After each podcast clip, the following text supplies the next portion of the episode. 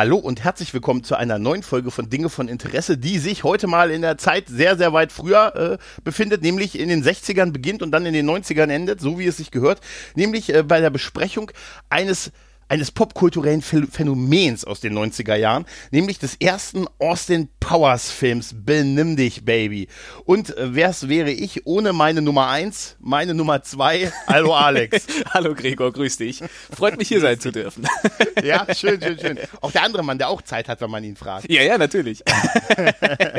Kann es nicht sein, dass du mich sowieso mal gefragt hast, äh, wollen wir nicht mal über Austin Powers reden? Das habe ich tatsächlich gemacht, weil du irgendwann ich glaube, in so einem Nebensatz in der früheren Folge mal äh, irgendwann angeteasert hast, so, oh, Austin Powers, da könnte man auch mal drüber reden. Und dann habe ich dich, glaube ich, äh, ich habe das, glaube ich, irgendwie relativ spät erst nachgehört und habe dich dann mal darauf angesprochen, hier, da sollte doch noch was kommen. Und wenn, ich stelle mich bereit. ah, sehr gut, sehr gut. Das hat ja auch super geklappt. Ja, ja. Tatsächlich, ja, Austin Powers aus dem Jahr 1997 der, ist der Film, also schon echt mhm. alt. Ähm, also was heißt echt alt für uns nicht, aber ne, es ist ja. so eine, wie eine Ewigkeit, vor 23 Jahren. Regie hat Jay Roche geführt, das war auch sein erster Film als, als Regisseur. Und die Idee hat Mike Myers himself gehabt, der das Drehbuch geschrieben hat und sich die ganze Geschichte ausgedacht hat. Der spielt auch halt die Rolle von Austin Powers und mhm. seinem Gegenspieler Dr. Evil. Äh, ja, der Film ist Ende 97 in die Kinos gegangen und gekommen und ist tatsächlich, äh, ja, wer kennt ihn nicht, also eine eigentlich die perfekte Swinging 60 Agenten James Bond Parodie der 60er Jahre, oder? Ja, absolut. Also ähm, ich ich glaube, ich habe den damals äh, äh erst so in den frühen 2000ern, das muss irgendwie gewesen sein, als mhm. ich glaube, der zweite auch schon raus war und ich habe dann irgendwie die VHS-Kassette gehabt oder sowas.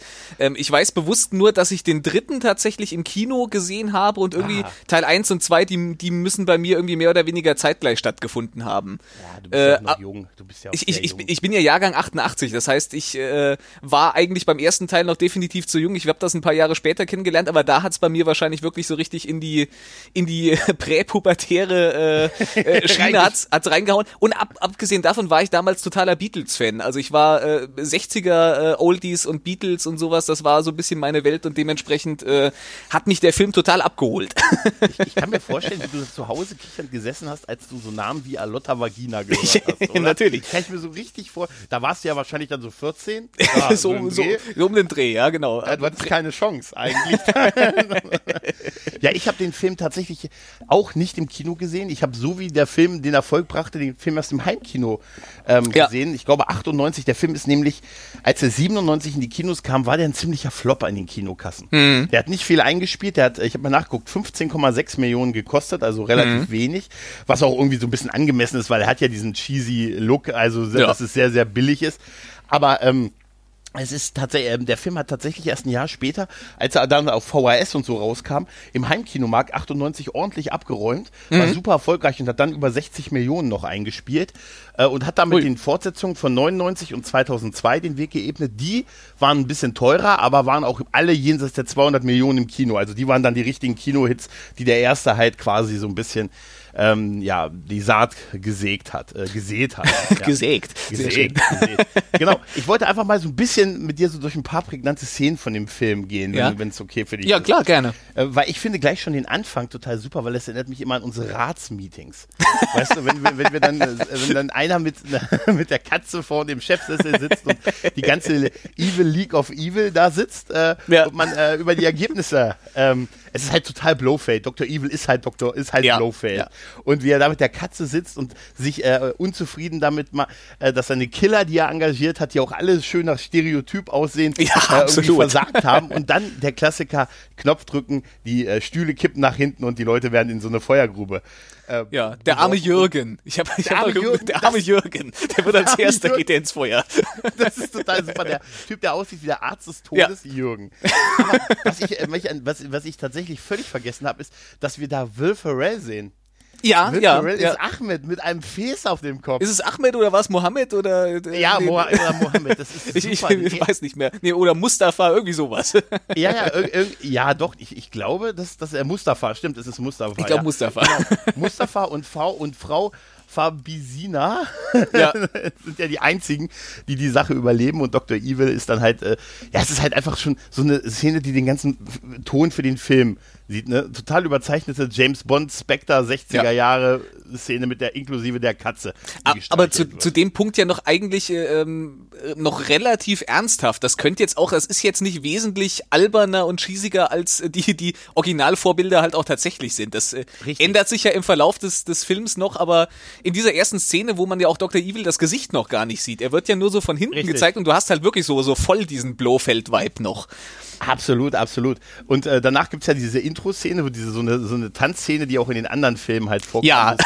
Swinging 60 Songs, wo, wo der gute Austin halt durch die Straße, äh, Straßen tanzt und eine wirklich tolle Performance au, äh, und, und das, aufführt. Ja. Das Schöne daran ist, ähm, da kann ich jetzt äh, so ein bisschen äh, aus dem Nähkästchen sozusagen plaudern. Ich habe ja eben mhm. erwähnt, ich bin ja auch totaler Beatles-Fan.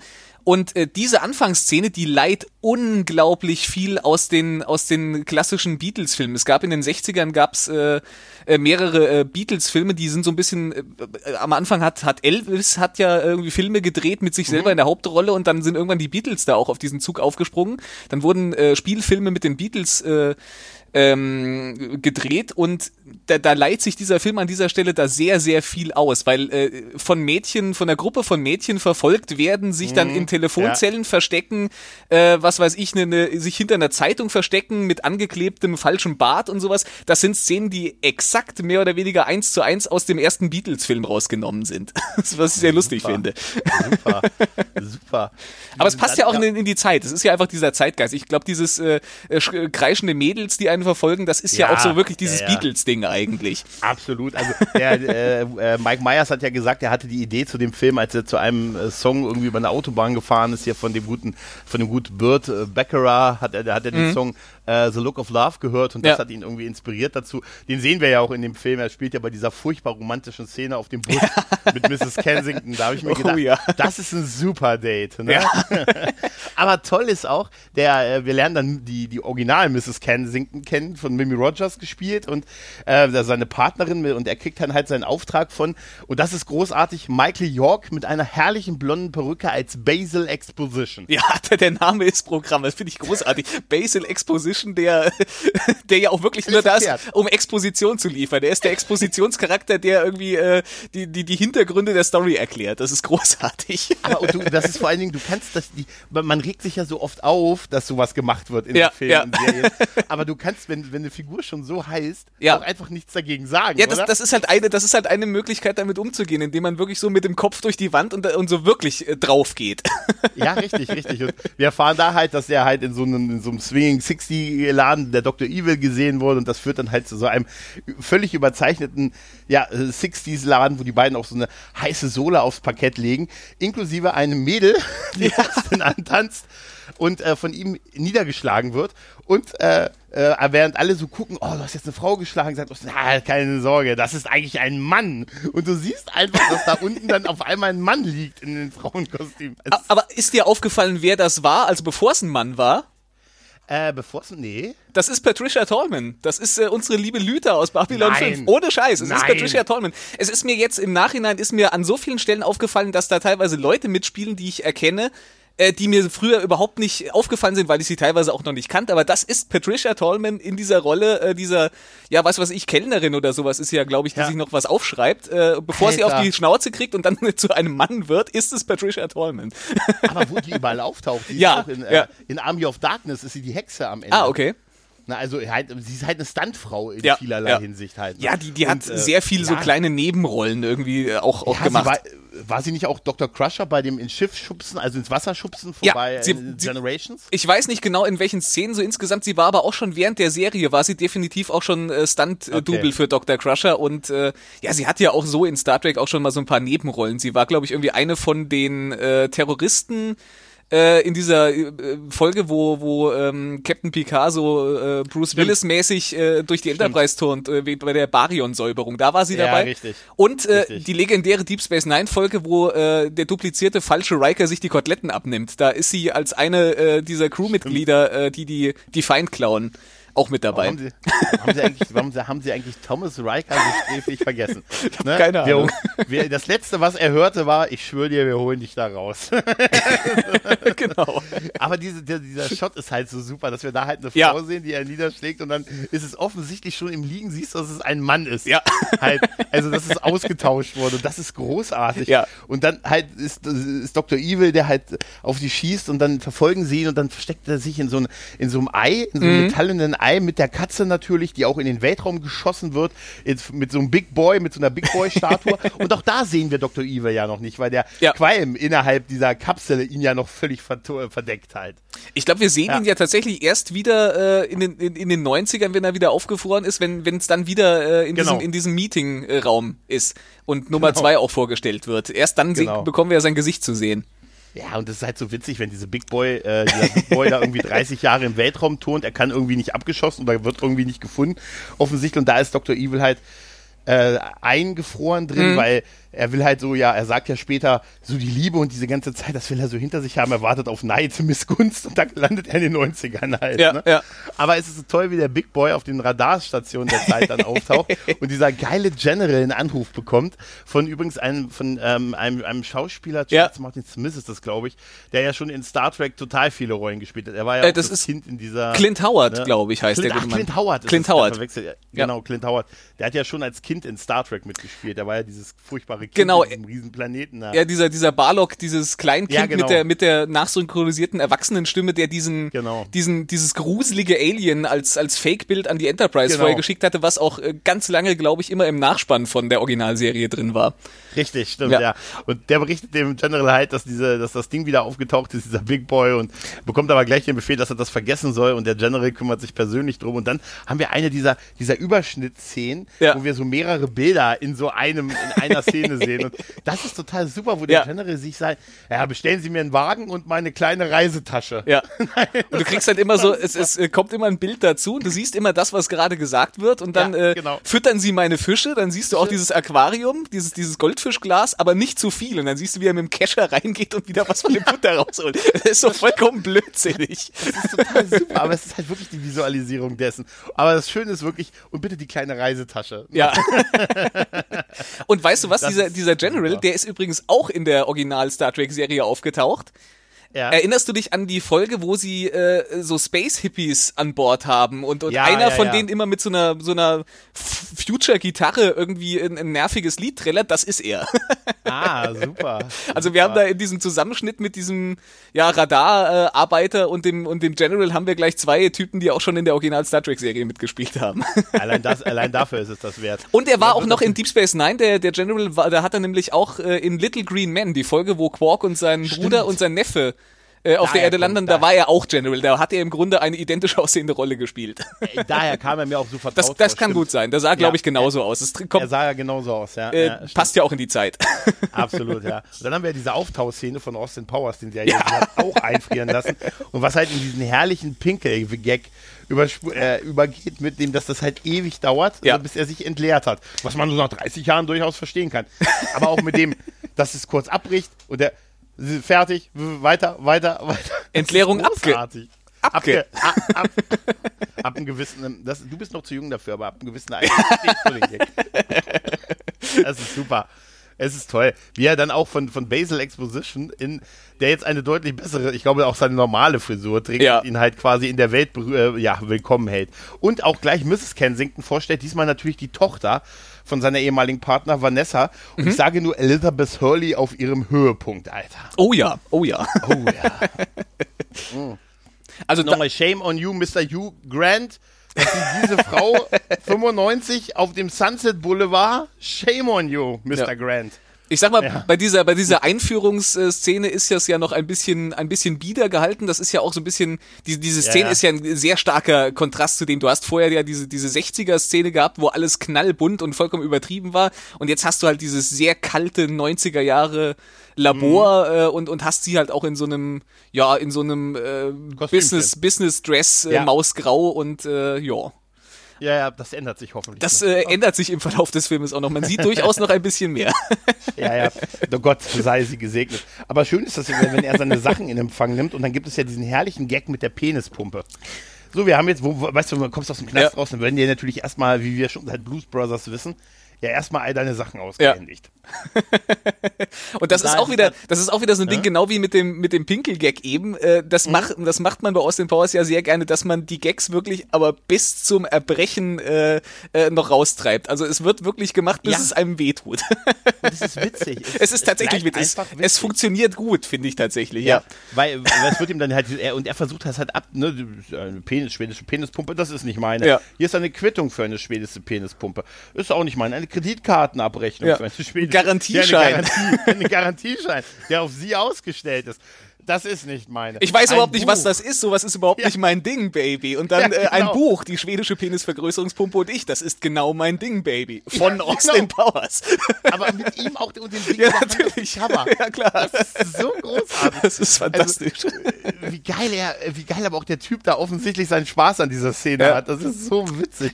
Und dann, wie er sie dann noch einsteckt quasi beim Weggehen, dass er sie halt doch äh, halt mitnimmt. Schnell tun sie es äh, unauffällig rein. Ja, und wir haben, was ich auch toll finde, wir haben da diese Übergänge zwischen den Szenen mit so Swinging 16 Tanzszenen, ja, weißt du? ja. was halt so mit ne, so eine Band spielt, mhm. dieses, dieses fluoreszierende Licht und halt Austin Powers, der da so ein bisschen performt, ja. was so, so Übergänge macht halt, ne? Das ist toll. Und äh, ja, dann sind wir bei Dr. Evil. Bei Dr. Evil. Ja, wir sehen endlich. Prinzip, ja, wir sehen im Prinzip äh, ein, wir sehen ihn jetzt endlich mit dieser furchtbaren Nacktkatze. Jetzt ist es eine ja. Nacktkatze. Und dafür, weil seine Katze nach den 30 Jahren eingefroren, naja, doch so ein bisschen ihre Haare verloren hat. Ähm, ein bisschen. muss, äh, hier muss, wie heißt der Mustafa? Mu, Musta, äh, Mustafa, äh, ja, Mustafa, ja genau. Muss der gute äh, Will Ferrell uns schon äh, verlassen und da diese Szene, da habe ich damals Tränen gelacht. Als ich ja. Er wird auch mit dem ähm, er wird auch mit dem Knöpfchen in die ähm, in den Keller befördert mit einer Flamme und dann fängt halt ähm, Dr. Evil an, weiter über seine Pläne zu reden und im mhm. Hintergrund hörst du ihn halt immer wieder rufen.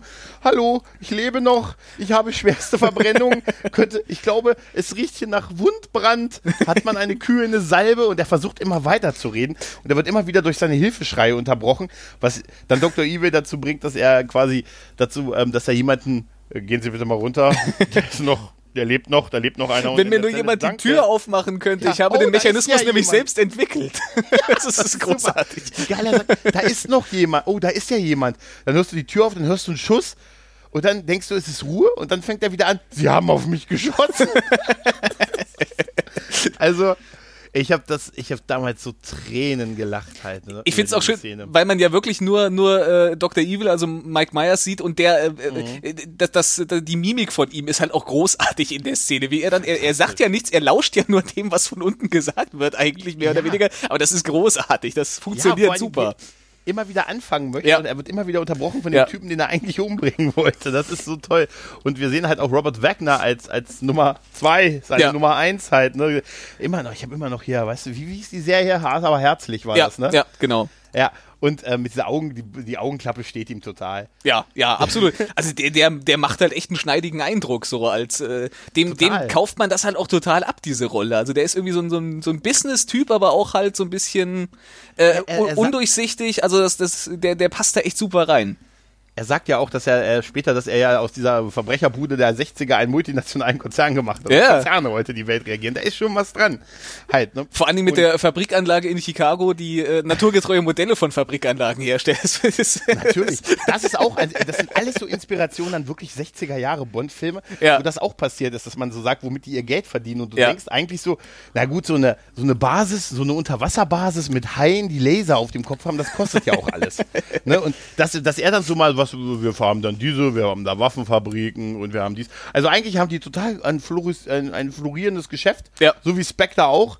Ne? Also die könnten wahrscheinlich sich davon schon finanzieren. Aber natürlich ist der Gag mit diesen ganzen Modellen, dass wir natürlich eine Firma in Chicago haben, die originalgetreue Modelle von Firmen herstellt. Ja, das ist ja, das ist toll. Die ganzen Szenen bei, bei Dr. Evil, das ist ja wirklich, es ist ja absolute Bond-Parodie, wo man noch sagen kann, ja. Austin Powers selber ist ja eigentlich gar nicht unbedingt eine Bond-Parodie. Das ist ja im Grunde eigentlich ein komplett anderer Charakter als James Bond. Das ist eigentlich kein James genau. Bond-Charakter. Er erfüllt halt nur die Funktion in der Story eines James Bond Charakters. Aber er selber ist keine direkte Parodie. Aber alles, was Richtig. bei Dr. Evil passiert, ist ja wirklich, ist. also äh, vor allen Dingen der, zum Beispiel auch der Asiate, den wir dann ja vorgestellt ja. bekommen, der, der, ja, ja.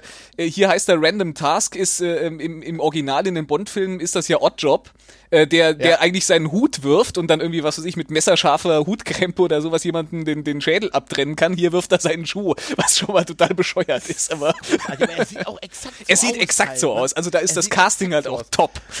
Ja, absolut. Und, und äh, auch, auch diese ganzen Pläne, die man jetzt äh, da so, äh, so spinnt, inklusive dessen, was ich auch immer witzig fand, dass Austin Powers, äh, dass Dr. Evil kein Gefühl hat nach 30 Jahren, wie viel Ge Welt, Ge also, äh, Wert Geld hat, dass er dann immer eine Million fordert und man ihm dann so sagt, ja, also alleine am Tag verdient dieser eine unserer Fabriken bereits mehr als eine Million. ah, okay. Solche Informationen müsst ihr mir geben. Ich war 30 Jahre weg. Ich brauche Infos. 100 Milliarden. Das erinnert mich immer so an diese Scorpio-Szene bei den Simpsons. weißt du? An diese Scorpio-Folge. Ja, ja, ja. ja, das ist super. Naja, auf jeden Fall ist, äh, haben wir, sehen wir ja auch diesen tollen Jet von Austin Powers. Oh ja. Der einfach wirklich in diesen, diesen Farben ist. Das ist so super. Und wie er so immer versucht, Vanessa so ein bisschen, also er baggert sie ja schon richtig übel an ja. diesem Drehbett und so. Und ja, ja. Ist ja da zu der Zeit noch sehr, sehr nicht von ihm angetan halt. Ne?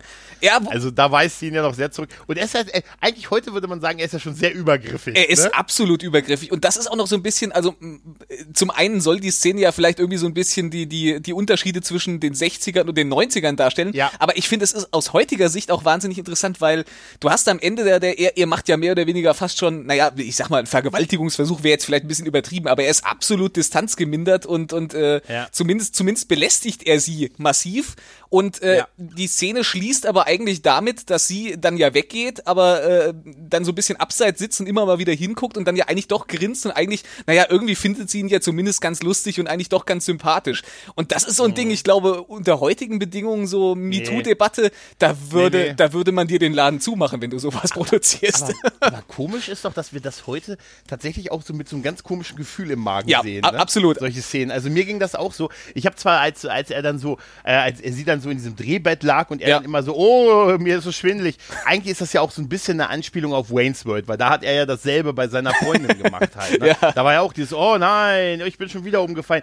Aber da waren die in einer Beziehung zu der Zeit halt. Mhm. Ne? Und das ist ja, das hat hier, auch wenn es eine Anspielung vielleicht daran ist, hat es heute wirklich ganz schönes Geschmäckle irgendwie, ja, solche, ja. solche Sachen. Es ist komisch, vielleicht gut, dass wir uns da doch ein bisschen, und das ist noch gar nicht so lange her. Nee. Das habe ich sicher damals, als ich den Film gesehen habe, nicht so gesehen. Also das ist schon, schon krass, wie, also dass man, ist ja auch gut, dass man da viel sensibler heutzutage dran geht. Ne? Aber ich sag mal so, äh, ich glaube, als Absurditäten, als sowas geht nicht, ist das ja damals auch schon dargestellt worden. Nur, ja, ja, klar. Nur, nur so dieses, ich glaube, dieses Augenzwinkern am Rand, dass sie dann so noch so darüber lächelt, äh, das, das könntest du heute nicht mehr machen. Nee, da, da, nee, das, da hättest das, du heute, relativiert das ja. Da wäre Twitter auf den Barrikaden. er wird definitiv, aber er wird ja auch, äh, er wird ja auch so da. Es gibt einen Satz, äh, den wir noch in dem Film hören. Mhm. Das ist, da habe ich mich gefreut. Ah, da habe ich ihn her, weil den habe ich immer zu mir gesagt. Ich habe immer gesagt, alle Frauen lieben mich, alle Männer wären gern wie ich. weißt du, das stimmt gar nicht, Alex. Das stimmt gar nicht. Echt nicht? Aber ich, ich, da fiel es mir wieder ein, wo ich diesen Satz her habe. Na, immerhin. Weißt du, offensichtlich, offensichtlich, weil so beschreibt ja Mrs. Kensington ihrer Tochter, wie Austin ja, Powers ja, ist. Und ja. sagt auch ein Mann, der, ein Mann in den 60er Jahren konnte man auch mit schlechten Szenen ein Sexsymbol sein. Aber bevor wir zu der Szene kommen, sind wir ja noch, lernen wir ja Scott Evil kennen von Seth Green gespielt. Oh ja. zu der Zeit, stelle ich mir vor, gerade so auf dem Weg zum Buffy-Set war, weißt du? Es ist genau die Zeit, ne? Also er ist ja, ja er, er sieht auch so aus. Ja, er sieht absolut ja. so aus, ja. Ja, und sie haben ihn halt gezüchtet da für den Fall, dass Dr. Evil nicht wiederkommt und er ist, der ist halt so total rebellischer Teenie, den er ja. spielt halt, ne? Immer mit, wenn er aus seinem, ich finde super, jedes Mal, wenn er aus seinem Zimmer kommt, was direkt an die Kommandozentrale angeschlossen ist, ist immer laute Punk, äh, Punkrock-Musik zu hören, ja. die dann immer erst ausgeht, ne, wenn das die Tür zu ist, so wie man früher bei seinen Eltern, ne, wenn man zum Tisch gerufen wurde, war immer die Mucke dann auch laut. Aber es sind halt, gut ne? isolierte Türen, das muss man schon sagen, da haben sie nicht dran gespart. ja, definitiv, definitiv, genau. Genau. Und dann äh, sind wir ja, gut, die kommen halt äh, jetzt äh, hier bei ihrem in Las Vegas, glaube ich, ist es mhm, ja, kommen sie an. Ja. Ne? Und dann gibt es ja dieses, dieses Pokerspiel, wo wir auch Alotta Vagina kennenlernen. Ja. das ist auch allein die Namen sind, äh, sind so großartig. Und Nummer zwei, an dem man sich so ein bisschen ranpirscht, weil man halt von ihm dann Informationen hat zu Dr. zu Dr. Evil haben will. Und man hat natürlich, das ist so Casino Royale bisschen. Ja, so, das, ne? ist, das ist wieder absolut ne? Bond. Das ist, äh, deswegen muss es ja auch in, in äh, Las Vegas spielen, deswegen muss man so eine Casino-Kartenspielszene drin haben. Super. Aber wir sehen Aber auch hier wieder die, die schönen äh, Unterschiede, die, äh, die zwischen einem James Bond und einem Austin Powers liegen. ja, ich finde auch dieses ganze, äh, dieses ganze Outfit, was er hat, ja. äh, mit, dieser, mit, diesem, äh, mit diesem Kragen, mit diesem weißen Halstuch und so und mit diesem Männlichkeitssymbol und so. Das ist unfassbar. Da fiel mir tatsächlich ein, ach ja, stimmt, da hatte Django in Django Unchained das Outfit her. ich muss ein bisschen Nein. an den äh, an Doctor Who, an den dritten Doktor denken, an äh, John Pertwee, der ja auch immer gerne so diese äh, Samtjacketts und diese Rüschenhemden getragen hat. Richtig, richtig. Großartig fand ich da aber auch die Toilettenszene mit dem Typen, mit dem er kurz auf der Toilette ja, steht. Ja. Dann sind die beiden der Cowboy. Äh, sitz, genau, der Cowboy sitzen beide nebeneinander auf dem Klo und äh, Austin wird von, von oben angegriffen mit so einem von mit einem mit einem Killer mit einem der Killer, die wir vorher noch so zumindest gesehen haben, mit so einem ähm, mhm. wie heißt das denn so ein, so ein Draht, mit dem man jemanden erstickt halt so, du weißt schon. Ja, ja, wie, in, in, seinem, ja, so in seinem Fall ist das ja irgendwie, was weiß ich, diese, diese Kette mit den, mit den äh, Glücksbringer-Anhängern. Er ist ja irgendwie so. darüber, darüber wird sich ja auch lustig Ja, ja, genau. Man, oh ja, ist der Killer mit den Glücks, äh, ne, mit, den, mit der Glückskette. Das, das, so, das ne? ist ja vorher irgendwie so ein Gag, der, der zündet für das deutsche Publikum, glaube ich, nicht wirklich, weil da bezieht man sich echt irgendwie so auf US-amerikanische Fernsehwerbung mit irgendwelchen ja. irischen Kobolden in, in genau. Frühstücksflocken genau. und so einem Kram. Aber er sieht halt wirklich aus wie ein irischer ja, Kobold. Absolut, absolut, Mensch. natürlich. Ne, total. Und diese, das Tolle an der Szene ist ja, dass Austin auf der Toilette ja gewürgt wird von hinten. Ja. Und der Typ neben ihm ja denkt, dass er halt sehr stark am Drücken ist halt. Ne? Und sagt, hey Junge, lass dir Zeit lass dir Zeit. Und er, du siehst ja unten, wie er so die Beine hin und her, weil er wird ja gerade erstickt ja. quasi. Ne? Aber der Cowboy gibt so fleißig Tipps, wie man, wie man ja, mit dem hartnäckigen Stuhlgang umgehen kann. Das ganz ruhig, Brauner. Lass dir Zeit. Das, das, deshalb bin ich ja auch dafür, zusammen auf Toilette zu ja. gehen. Dann kann man sich gegenseitig auch anfeuern. Ich glaube, das, weißt du? das ist der Grund, warum Mädchen zu zweit immer aufs Klo gehen. Für den Fall, dass das passiert, dass einer noch Tipps geben kann. Genau. naja, auf jeden Fall haben wir dann auch den Anruf bei den Vereinten Nationen der Erde von Dr. Evil. Ja. Der ja auch dann irgendwie damit droht, äh, äh, mit was droht er? Was droht er als erstes irgendwie? Ähm, ist es da schon Atomwaffen oder? Ähm, ja, das war ja vorher bei der Besprechung schon. Da hatte er ja erst, er hatte ja erst ein paar andere Pläne. Also er wollte ja irgendwie das Gerücht streuen, dass der, ja, dass der britische Alles. Kronprinz eine außereheliche Affäre hatte und deswegen seine Ehe auflösen muss. Uh, und das war zu der Zeit, da ist Lady Di gestorben, als der die Ich glaube ja, es war so die Zeit. Ja, ja. Ne? ja. Hm. Hm, genau, Aber, das war kurz danach eigentlich sogar. Wusste man halt da noch nicht. Da hat man und noch die, Gags drüber gemacht. Plan, und der andere Plan war ja mit Lasern ein, ähm, also Laser zu bündeln, um ein Loch im, in der Ozonschicht der Erde zu machen, was dann die Leute langsam töten wird. Ja, mit Hautkrebs, ja. Es. Und, das, und auch das gibt es schon. Ja. Ah, na gut, dann, dann machen wir halt den Klassiker. Wir klauen einfach Atombomben und äh, nehmen die Welt als Geisel. Welt. ja, warum denn, warum denn wegwenden? Ein Klassiker ist ja auch ein Klassiker, ja, weil natürlich. er funktioniert. Ne? Und da, da muss ich auch sehr über diese Regierungschefs sagen, die alle so extrem nach Klischee aussehen, ja. über die Typen, die hinter ihnen stehen. Das ist ja schon. Du, du hast so einige Leute in irgendwelchen, äh, in irgendwelchen, ja, sozusagen Trachten kann man schon sagen, irgendwelche ähm, ja, e ja. ethnisch äh, sehr klischeehaften Kostümen. ja, die auch erstmal lachen, weil jetzt erstmal die wieder die eine Million Dollar Forderung ja. kommt und dann äh, aus dem äh, Dr. Evil sich korrigiert mit der und dann die 100 Milliarden Dollar fordert und dann versucht äh, das Bild wegzuschalten und er scheitert nur kurz auf Beavis und Butthead und dann zurück. Auch so herrlich, weil das sind so auch so Klischees, dass dann wie dass dann so das Bild unterbrochen wird danach, also die Videokonferenz, ja. er hat seine Drohung losgelassen und dann blenden wir ab, weil was willst du dann noch sagen? Ja. Und er versucht es halt und ne, es bleibt halt länger auf Sendung, als er möchte, inklusive des kurzen Switchen des Kanals zu Beavis und Butthead. Ja, ja. Aber ich sag dir eins, auch ein Gag, den wahrscheinlich viele heute nicht verstehen, weil ich finde, Beavis und Butthead sind ziemlich weg aus der Popkultur, aus dem popkulturellen Bewusstsein. Ja, ich glaube auch. Also ja. ich, ich muss zugeben, dass ich schon Beavis und Butthead eigentlich nur, ja, noch, nur noch so am Rande wahrgenommen habe es war so wirklich Mitte der Ende der 90er ja. Jahre. Ja. Und danach, nach dem Kinofilm und so, dann, da, da ja, zu der Zeit hast du hier, hast du dann hier mit Kumpels und, und jeder hat das sofort verstanden und so. Und dann sind die irgendwie, weil die da nichts mehr Neues gemacht haben. Die sind mhm. einfach so seit 20 Jahren so ein bisschen weg, finde ich, aus dem popkulturellen Bewusstsein. Ähm, das war halt so wirklich so ein MTV-Ding auch ein bisschen. Ne? Ja, aber, manch, aber, manchmal ist das ja auch gut. Ich meine, äh, ja. du kannst Sachen ja halt auch äh, totlaufen und ob es dann besser ist, Simpsons, weiß ich ja nicht. Also ich, ich gucke, ich, ich rewatche gerade die Simpsons auf Disney Plus ja. und ich kann dir sagen, die ersten zwölf Jahre waren sehr gut von den 35, die die jetzt haben. haben Sie denn mittlerweile das richtige Seitenverhältnis drin? Ich habe gehört, nee, ab, immer noch ab, nicht. ab Mai sollte jetzt eigentlich, Sie haben ja irgendwie die Folgen leider irgendwie auf 16 zu 9 zugeschnitten und man kommt da auch nicht raus. Ja, du, du erkennst immer noch nicht das Ding mit diesem äh, hier Duff, Duff Dry und Duff ja. äh, Air oder irgendwie. Ja. Erkennst immer noch nicht daraus, dass es aus, der, aus, aus derselben Leitung fährt. Ja, aber ich muss dir sagen, ansonsten fällt es mir nicht großartig auf, ja. dass es noch nicht. Also es, es geht schon. Aber da geht's auch, äh, ist wieder diese Szene, wo du auch sagst, was du vorhin gesagt hast, mhm. dass der Gag einfach bis zur Unendlichkeit getrieben wird. nämlich die Szene, wo die Böse sich versammelt und dann gemeinsam lachen. Das finde ich aber schön. Das ist großartig, wie die erst alle so herzhaft lachen und dann verstummt das immer wieder und wird irgendwie ja. am Ende äh, verwandelt es sich in so ein peinlich betroffenes äh, Schweigen zusammenstehen. Das ist großartig. Ja, weil die Kamera nicht abblendet. Ja, weil, genau, genau, genau. Weil das eigentlich muss vorher abgeblendet werden. Ja. Die Frage ist ja immer, was passiert in den Sekunden danach eigentlich? Ne? Und das ist so herrlich, wenn die dann da stehen, so sich so ausgelacht haben und so fast schon betreten auch vor sich hingucken. Halt, ne? Das ist großartig. ja, und dann ist ja dieses, dieses Telefongespräch mit, äh, von Vanessa mit ihrer Mom, wo, wo sie halt so, wo ihre Mom halt total über Austin schwärmt. Und mhm. da haben wir ja schon etwas, was ja für diese Serie auch legendär wurde, mit denen, dass er eigentlich nackt ist, aber sein bestes Stück immer wieder von irgendwelchen Bildern oder von irgendwelchen Be äh, Körperteilen der Person verdeckt wird, die vor ihm sitzt halt. Und das ist wieder mal großartig. Das ist ja wirklich ein, ein Gag, den haben sie dermaßen äh, oft gebracht ja. in den Film, den haben sie ja so lange gebracht, bis sie, glaube ich, äh, in, es war aber, glaube ich, nicht der Gag. Es war, glaube ich, ein anderer Gag, wo sie dann im dritten Film noch Ozzy Osbourne äh, reingeschnitten haben, der sagt, die machen ja, ja den ja. verdammten Scheiß-Gag schon wieder. Richtig, genau. Ja, das hat sich dann leider auch wirklich ein bisschen zu sehr wiederholt. Ja. Das war ja dieses, wo sie dann diesen, äh, diesen Big Boy gezeigt haben. Das Ding sieht ja aus wie ein riesiger Szenenumblende Schwengel. Schwengel. ja, ja, stimmt. Also, genau. Das haben sie halt, also die, die, die beiden Filme danach haben es halt eigentlich nur das nochmal gemacht, finde mhm. ich mit ein bisschen Nuancen, aber tatsächlich, die, die, was der erste gesehen hat, halt haben sie halt einfach im Prinzip nur nochmal wiederholt halt. Ne? Also. Ich, ich muss sagen, den, den zweiten, den mag ich immer noch ganz gerne, weil der auch, äh, ich, ich mag halt auch den Charakter Minimi, der kommt ja erst im zweiten ja, Teil dazu. Stimmt, äh, ja. der, zumindest das rechne ich dem zweiten Teil noch an.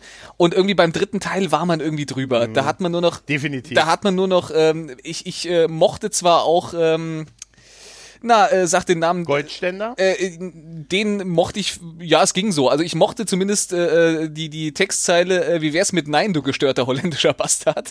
Ja, das ist eine also ich, ich, am, am, dritten ist es für mich Michael Caine Genau, Vater, das, da, darauf wollte ich gerade hinaus, mir fiel der, nur der Name nicht ein.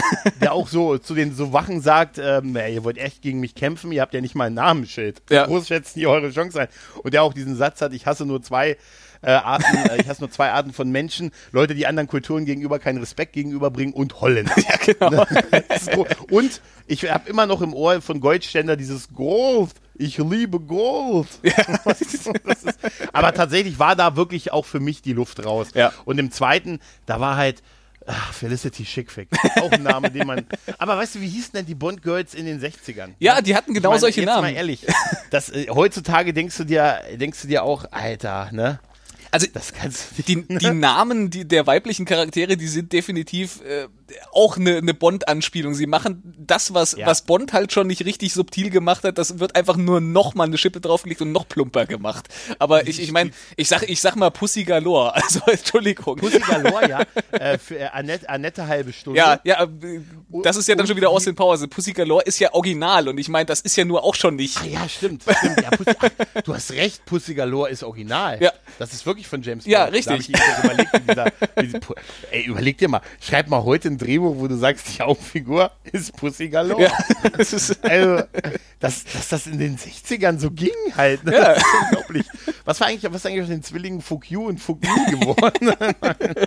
naja, auf jeden Fall äh, haben wir dann so ein bisschen, ja, ein bisschen Observationsszene äh, noch und mhm. dann äh, diese, äh, das Anbaggern geht weiter über dieser tollen Fahrt durch Las Vegas auf diesem Bus, wo Austin und Vanessa dann tanzen und dann halt äh, auch zu dem, zu dem Song, der die Inspiration gegeben hat für die Serie von hier Burt Baccarat, der auch angekündigt wird, mhm. der dann da, der da sitzt am Klavier, äh, dieses Lied spielt, während dieser Bus, sie tanzen daneben und dabei fährt dieser Bus durchs nächtliche Las Vegas. Da habe ich nur gedacht, vorhin, als ich das gesehen habe, wow, damit hätte er auch mich kriegen können. Also, wirklich. Ja, aber ich, mu wow. ich muss sagen, das, das, ist so ein bisschen die, das sind so die Szenen, die ziehen sich für mich so ein bisschen. Also, ja, also ja. Äh, der, der Film ist halt eigentlich so dermaßen albern, dass mir das dann schon fast zu ernsthaft ja. ist. Das unterbricht halt so diesen Fluss. Du hast eigentlich einen bescheuerten Gag und ein blödes Wortspiel nach dem anderen. Und, und ja. das, das äh, geht jetzt halt schon ein bisschen raus aus der, aus der Sache. Und ja, im Verlauf wird's ja noch richtig ernsthaft und dramatisch fast schon. Ja, ja. Danach sind ja einmal mehr ein paar, so ein paar kleine Szenen, dass die beiden Twister spielen. Du denkst, sie haben ja. Sex, dann spielen sie, spielen sie so, so Twister. Und da kommt aber eine interessante Szene, weil sie, die beiden trinken ja. Mhm. Und dann will sie ja was von ihm. Ja.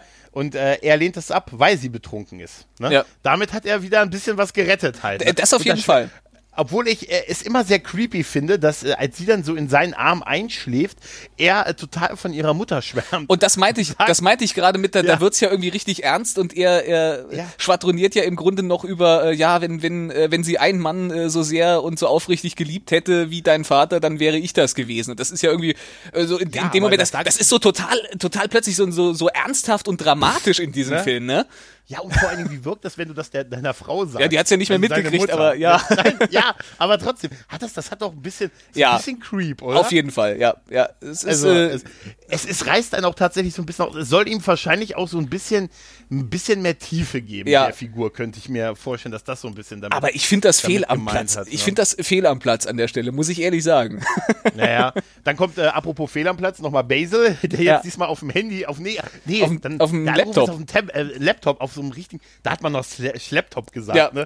So ein richtig großes, dickes Teil aus den 90ern, wo er dann auch total verpixelt drauf ja. ist, aber immerhin, aber immerhin. Das, ne? Aber das finde ich so geil. Du hattest ganz am Anfang hattest du ihn noch mit der Perücke in den 60ern, hattest du ihn auf so einem, auf so einem kleinen Videoscreen im, in, in, Im, im, Auto. Im, im Jaguar, genau, in dem, in ja. dem, im Auto drin und da glasklare äh, Bildqualität, das ist gelaufen ja, ja. ohne Probleme, da hat nichts geruckelt und jetzt hast du so diese AOL-E-Mail äh, mit, mhm. mit Videoanhang, wo, wo du irgendwie total winzig verpixelt und das Ding, das ruckelt und stottert wie blöde. Da fragt man sich echt, wie das passieren konnte eigentlich, wieso ist das nicht besser? Er ist ja zwischendurch auch auf, irgendwann sehen wir ihn doch auch auf einem kleinen Handy, weißt du, so ein Klapphandy, wo auch, also da waren sie schon zu ihrer ja. Zeit deutlich voraus, ne? Ja, und da, da fährt er ja noch ein bisschen was von dem Büro und dass er halt, äh, dass er jetzt quasi in den Einsatz geschickt wird, um von äh, der guten ähm, jetzt, äh, Alotta Vagina quasi äh, von ihr Informationen halt zu bekommen und er bricht dann halt bei ihr ein. Äh, ja, und äh, ja, äh, das führt dann natürlich äh, zu, einem, äh, zu einer total betörenden Sexszene. Wenn das Londo wüsste. Wenn das Londo wüsste, ne? Was man mit so einem. Es gibt natürlich Hoffnung an sehr behaarte Männer. Szene, oh ja, das ist stimmt. also das sieht, er sieht aber auch super aus mit diesem Brusthaar und so. Es ist wo halt, die dann, dann im Pool sind und so. Also das ist schon. Es, es wird in dieser Szene, es wird keine Gelegenheit aus, äh, ausgelassen, um wirklich eigentlich dieser Szene, die ja irgendwo eine romantische Szene sein soll, da soll ja irgendwie knistern in der Luft sein. Sie, sie nutzen, sie drücken alle Hebel, um das Ding so, so äh, ja. äh, abstoßend und unerotisch zu machen, wie es nur irgendwie geht. Auch, auch, auch, seine Versuche und seine, seine doch ja. interessanten Versuche, Frauen äh, durch Tanzen, was ja nicht gerade so die. Ich meine, wie oft hast du schon, nee, mal ehrlich, wie oft hast du schon Frauen tanzend von dir überzeugt? Also regelmäßig, ich weiß nicht, wieso, ja. bei dir nicht? ja, ja, ja, es hat so zwei Verhaftungen. Aber es ist auch geil. Äh, da muss ich immer bei äh, What, We, What We Do in the Shadows denken. Entschuldige bitte, ich tanze gerade für meine Freunde. weißt du? Und vielleicht solltest du auch da ab und zu einen kleinen, Vor einen kleinen Vortanz halten, um deine Freunde zu inspirieren. Ja, es ist hier, es ist hier definitiv eher der Tanz der Schande. Ja, das, das ist er definitiv. definitiv, genau. Und dann haben wir Basil, ne, der noch, den, den wir da nochmal sehen. Und Basil hat seine Mutter dabei. Und dann haben wir im Prinzip dieselbe Anspielung, die wir vorhin in der 60-Kneipe haben. Er denkt, es ist ein Mann, schlägt sie nieder. Diesmal ist es aber kein Mann, sondern einfach nur eine, wie er sagt, sehr hässliche Frau. Nicht so ungut Basil, aber wenn das wirklich eine Frau ist, dann hat sie eine ganz üble Misage mitgekriegt. Das, das, ist, ja im Prinzip sein Chef. Ja, halt, und das ne? sagt er also seinem Chef, nachdem er der Mutter des Chefs in die Schnauze gehauen hat. Das, ja, ist, das ist super, das ist großartig. Ja, das ist auch, auch die Szene ähm, danach mit Dr. Evil und Scott Evil, die über ihre Probleme als Vater-Sohn in einer Selbsthilfegruppe reden, finde ich großartig. Mit dem, dass sie sich gegenseitig so ein bisschen ihre Gefühle sich offenbaren sollen. Und, und so. weißt du, was das mir in der Szene hm? selbst dieses Mal beim Sehen nicht aufgefallen ist, sondern was ich nur, als ich danach nochmal gegoogelt habe, gelesen habe und erst dann die Szene nochmal angeguckt habe und festgestellt habe, tatsächlich, Mhm. Weißt du, wer die Therapeutin dieser Gruppensitzung ist? Äh, ist es Patricia Tallman? Nein, ist es nicht. Es ist äh, Carrie Fisher. Es ist Prinzessin Lea. Nein. Das ist mir ernsthaft? nicht aufgefallen. Das ist mir nie aufgefallen. Und dann habe ich das gelesen, habe gedacht so, hä, was, wie, wo, was, wo, wie. Hab nochmal geguckt und hab gesehen, das ist sie wirklich. Ohne Scheiß. Carrie Fisher. Ja. Es ist tatsächlich so. Ja. Carrie Fisher ist die, ist die Therapeutin. Ja. Alter, Das ist mir krass. nie aufgefallen. Aber, aber dir ist Christian, äh, Christian Slater als Wachmann später noch aufgefallen, oder? Nein, ist mir nicht aufgefallen. Nein, aber mein Gott, hat Karl Urban mitgespielt in dieser Film? bestimmt. Also, der soll überall. Irgendwo. Aber du hast recht. Selbst jetzt, wo ich ich habe das Bild gerade aufgerufen. Äh, ja, Sie hat dann auch plötzlich irgendwie, sie hat, sie hat kurze blonde Haare und ich, ich habe sie nicht erkannt. nee. Alter, ist das eine Schande. Alter, wirklich, habe ich auch hab ich nie gewusst. Ich habe 23 Jahre mit einer Lüge gelebt. Alter, krass. Aber auf jeden Fall ist diese Szene wirklich großartig, dass sie so in so einer Ja. Therapie sind, um über ihre, äh, naja, über die Jahre der Trennung und äh, wie kommt man wieder als Vater-Sohn gespannt zusammen und, ähm, und Dr. Evil ist halt immer daran interessiert, dass er Böses macht. Ja. Was halt dazu führt, ja, ich möchte, möchte Musik machen, böse Musik. möchte, möchte, möchte Tieren helfen, bösen Tieren. Und da gibt es später. Ein böser Streichelzoo. ein böser Streichelzoo. Und das ist so herrlich, weil es gibt später, ich weiß nicht, ob es der zweite oder dritte Teil ist, auch so eine Szene, wo die bei Oprah irgendwie sind. äh, bei, bei Jerry Springer. Bei Jerry Springer. Ja, und da ist die Folge, da ist die Folge, mein Vater der Rassist. da, da ist so einer vom, sein, sein Sohn, der Typ vom Ku Klux Klan Ja. und sein Sohn, der Hip-Hop hört und so. Ne? Und, und er ist da auch, und, Dr. und wie geil er dem, dem Ku Klux Klan-Typen eine verplättet. hau den Nazi um, hau den Nazi um. Ich, ich weiß auch, wie er, wie er mit der Kapuze wegrennt. Ich hab die Kapuze, Ja. ich hab die Kapuze. Das ist auch schön. Dr. Evil ist auch gegen Nazis. Er ist ein guter Mann. Doch großartig, Ja, der hasst einfach alle großartig. gleichmäßig. Das ist doch in Ordnung. Ja, das, das, das, das, das, das ging auf jeden Fall. Das ging auf jeden Fall noch. Mittlerweile hat Austin Powers ja auch so ein bisschen, äh, macht dann, holt dann so ein bisschen Geschichte nach, so Fall der Berliner Mauer und so sehen wir. Ne? Da, das, das sind so Szenen, die tatsächlich ihm so ein bisschen, bisschen Tiefe auch noch äh, ne? äh, geben sollen. Das denke ich wirklich, dass es so dafür gedacht ist, ne? Dass Ja. er so nicht nur in der Zeit stehen geblieben ist und äh, eingefroren ist, weil er versucht ja irgendwie die Swinging Sixties am Anfang noch sehr wieder ins Leben zu rufen. Aber danach merken wir, Fabriken von Bösewichtern haben eine Schwachstelle. Werktouren. Denn da musste ich wirklich sehr lachen, als sie gesagt haben, ja, es gibt regelmäßige Führungen Ja, durch die Fabrik. schöne Betriebsführung. Und wie die beiden in diesen geilen Kostümen, in diesem, in diesem Wagen sitzen ja. Und äh, sich dann da reinkommen, indem dann äh, aus dem, aus dem Labor zwei, ein total großer Typ und eine etwas dickere Frau rauskommen.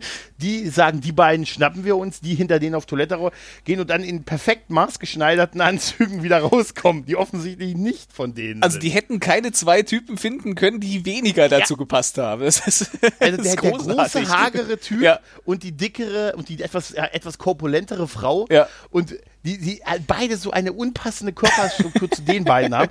Und dieses Hinterhergehen und in dem nächsten Moment wieder aus der Tür rausgehen und wirklich maßgeschneiderte äh, Ja. ne, Arztkittel anhaben, ist wirklich witzig. Das, das, also ich musste, ich habe da echt sehr gelacht. Ja. Und auch die Bilder, die haben ja, haben ja auch die, äh, die, die, ähm, die Dienst, also die Dienstausweise von den beiden hier bei hier äh, Faltecon heißt die Firma. Ja. Das ist einmal Sandy Sorge und Humphrey Pig. Humphrey Pig ist auch ein schöner ja, Name. und beide arbeiten für den Bereich Research und Development. Ja, natürlich. Das ist wirklich, wirklich großartig. Und dann, dann macht man natürlich so dieses typische, ähm, äh, ja, sie, sie, äh, sie werden ja auch entdeckt und dann versuchen sie zu fliehen und es kommt eine dieser kultigen Szenen auf dieser, auf dieser Dampfwalze. Ähm, äh, g- ganz, ganz kurz vorher noch, ich finde find noch bemerkenswert tatsächlich die äh, äh, der, der, der äh, Jedi Mind Trick, äh, den, den, den sie noch machen, um reinzukommen. Slater. ja, bei Christian Slater, dem sie damit äh, mit dem Jedi-Mind-Trick, ja, den er eigentlich nicht kennen kann, äh, quasi sind halt. nicht die äh, Befehl nach denen ihr halt, ne? sucht. Richtig, genau. Der begegnet den ja auch später noch wieder Ja, immer das, noch das offensichtlich unter. finde ich halt eine schöne Sache, Ja. dass so Gags halt auch wieder aufgegriffen werden. Tatsächlich. Am, am Ja, Ende genau bringt so. er noch das Orangensorbet. Genau, genau. Also das und äh, auch, auch den Wagen, mit dem er dann später versucht, in diesem engen Gang zu rennen. Über den müssen sie nachher noch alle drüber laufen bei der Flucht. Stimmt, stimmt, Ne, also stimmt, ja, Das ja. ist total super, dass das wieder aufgeführt wurde. Und da, als sie entdeckt werden, sind sie halt mit dieser Dampfwalze, mit dieser lächerlich langsamen Dampfwalze unterwegs und da steht eine Wache und die ist halt noch 50 Meter entfernt und fängt schon an zu schreien, so als wenn die Dampfwalze schon einen Meter vor ihr ja. wäre und total schnell wäre, aber die ist halt noch, die ist halt noch total weit weg. Und die Nein. sagen noch, geh aus dem Weg, geh aus dem Weg. Und es zieht sich, bis er dann wirklich platt gemacht wird. Und dann kommt ein Gag, der nochmal wiederholt wird und der ist großartig. Das ist nämlich, dass du, dass die Verwandten des nun verstorbenen Wachmanns einen Anruf bekommen und über den, ihren, den Tod ihres Verwandten informiert Ich finde diese Überblende noch so großartig. Erst siehst du noch, wie er mit der Dampfwalze überrollt wird, siehst noch, ja. wie er da so unter der, der Dampfwalze im Grunde, du siehst es ja nicht wirklich, aber du siehst so, wie er ja, verschwindet. Ja. Und dann wird übergeblendet zu der Szene, wo seine Frau zu Hause den Teig rollt mit dem Nudelholz. Ja, das ist so eine, ist so eine super Bildsprache. Und dann, dann, bekommt sie den Anruf, dass ja der, der irgendwie der neue Mann halt, ne, der Stiefvater von dem Sohn, dann kommt, kommt der Sohn rein und sie muss ihm quasi sagen, Papa kommt nicht mehr nach Hause. Was? Aber wir hatten doch gerade wieder einen neuen Papa gefunden. das ist der, der kleine Billy. So, aber auch schön, dass man einfach mal sieht, dass auch diese Leute, die in solchen Stationen arbeiten, die haben Familie. Ne? Das sind nicht einfach, die sind nicht pauschal böse. Ich finde das, weißt du? ich das so großartig, wie sie schon ans Telefon geht und dann so, hm. ja, ja, mein Mann ist Sicherheitsmann in Dr. Evils Privatarmee. ja, sicher. Das ist, aber in der zweiten Szene, die wir dann mit der Bar sehen, ist es sogar noch besser. Ja. Muss ich ganz ehrlich sagen, die habe ich, hab ich richtig gefeiert. Das stimmt. Aber das ist, er ist, und das ist einfach so, das ist dieselbe Diskussion wie mit dem Todesstern, ob das okay ist, den Todesstern zu zerstören, weil da sind ja auch Arbeiter ja. und die haben ja Familie und ist es moralisch okay, die zu töten oder reicht es schon, wenn du für das Böse arbeitest? also lustig ist, dass ich äh, ähm, noch gehört habe, es gibt wohl Fassungen, in denen diese Szenen rausgeschnitten wurden. Ja. Tatsächlich. Ja, ja. Die sind wohl raus aus der, aus der, Fer aus der 12er Fernsehausstrahlung. Ah ja, okay. Mhm. Abgefahren. Also da, da ich habe die irgendwo mal auf Pro 7 gesehen ja. im, äh, und da im Nachmittagsprogramm und da war die Szene definitiv nicht drin. Also die beiden, also die auf jeden Fall nicht. Da ist es wohl. Die andere, glaube ich, nee, die andere auch. Da nicht. ist es wohl zu real geworden. Das ging nicht. ja, offensichtlich. Ja, auf jeden Fall sehen wir, das Labor an sich ist ja auch schon so geil. Ja. Diese Riesenhalle da und dann auch dieser geile Plan. Ich finde es immer schön, wenn so Pläne wie hier die, der Bohrer, der den Vulkan, der, also der Plan ist ja jetzt irgendwie ja. die Bo mit den Bohrern die Atombomben runterzukriegen und dann, dass alle Vulkane der Welt gleichzeitig explodieren. Ja. Ne? Und ich finde es immer schön, dass es immer gleich so Videos gibt, die das Ganze nochmal visualisieren. Und ähm, meine Frage an dich, wozu braucht man bei der Ausführung dieses Plans jetzt unbedingt äh, vier Dampfwalzen, die durch den Flur fahren? ich, hab das schon, also, äh, ich war total begeistert nur von dieser wirklichen, von dieser großen Halle, in der einfach riesige Maschinen drin stehen. Ja. Also das sah wirklich so aus, da haben die mal ein ordentliches Set da gezimmert, ne? Und äh, das, das sah schon nach was aus. Ja. Keine Ahnung wofür, aber es sah nach was aus. Halt. Aber wahrscheinlich bei den Produktionskosten haben die nicht mal ein Set gezimmert, sondern die haben sich irgendeinen Industriekomplex tatsächlich wahrscheinlich genommen, der so ja. da war.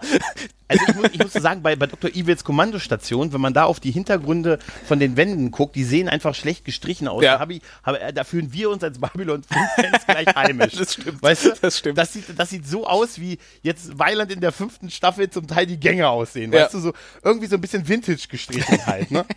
Also Used Look.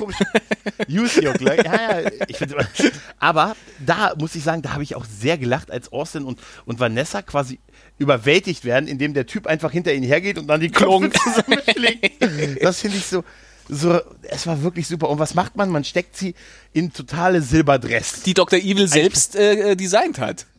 Ja, das richtig, erwähnt er noch. Die auch, eine, die auch eine Anspielung sind an Kostüm Moonraker oder so ist das, glaube ich. Ja, ja. Äh, wo das, aber das, ich muss auch sagen, danke Dr. Evil für das Kleid von Vanessa. Das alleine war es mir wert. Das ist schon in Ordnung, werden, ja. Und die werden natürlich erstmal zum Essen noch eingeladen und äh, sollen halt erstmal mit denen essen, während nochmal der Plan durchgegangen wird. ne? eine, eine extrem klassische Szene. Dann äh, werden sie aber gleich äh, ja, in ihrem Schicksal überlassen, weil Dr. Evil hätte gerne Haie mit Lasern auf dem Kopf, aber Haie sind jetzt unter Naturschutz. Ja. Deshalb bleibt nur, ich habe es mir nicht aufgeschrieben, was war das? Äh, schlecht gelaunte äh, mutierte Seebarsche. schlecht gelaunte mutierte Seebarsche. Mit Lasern Und, auf ihren Köpfen. aber der, der Blick alleine war schon geil, als er sagte, was haben wir denn? Barsche. Und du siehst einfach, wie er so ein paar Sekunden einfach nur guckt. Okay. Schlecht gelaunte Bars, äh, schlecht gelaunte? Oh ja, äußerst schlecht gelaunte.